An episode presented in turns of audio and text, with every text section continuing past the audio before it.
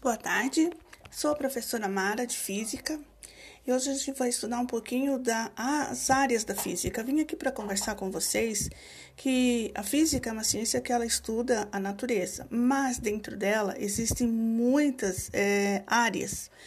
Temos é, a mecânica, que é uma parte da física que ela é, estuda os fenômenos que envolvem movimento e condições para que os corpos, eh, ou que a gente esteja estudando, fiquem em repouso.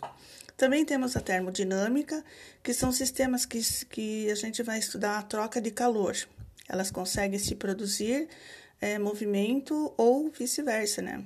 A ótica, que vai tratar dos fenômenos que envolvem luz e visão. Eletromagnetismo, que a gente vai ver as cargas elétricas e o próprio magnetismo, né?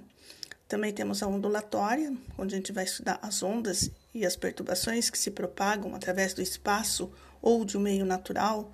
Temos exemplos de ondas, são as ondas de, de rádio, a, os, a própria emissão dos satélites né, do nosso celular, a gente pega o sinal né, por meio de ondas.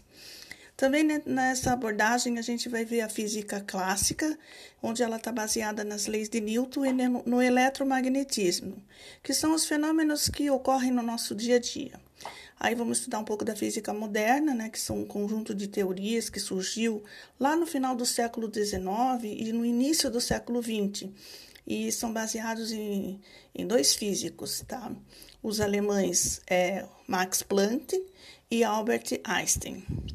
É, os objetos da física moderna, né, eles vão do extremo, ou seja, das nanopartículas, né, até as, as grandes áreas, né, a mecânica quântica, que, que se concentra nos estudos dos eventos nas escalas atoma, atômicas e subatômicas, né, também na teoria da relatividade, enfim, todos esses fenômenos que estão relacionados ao espaço e o tempo.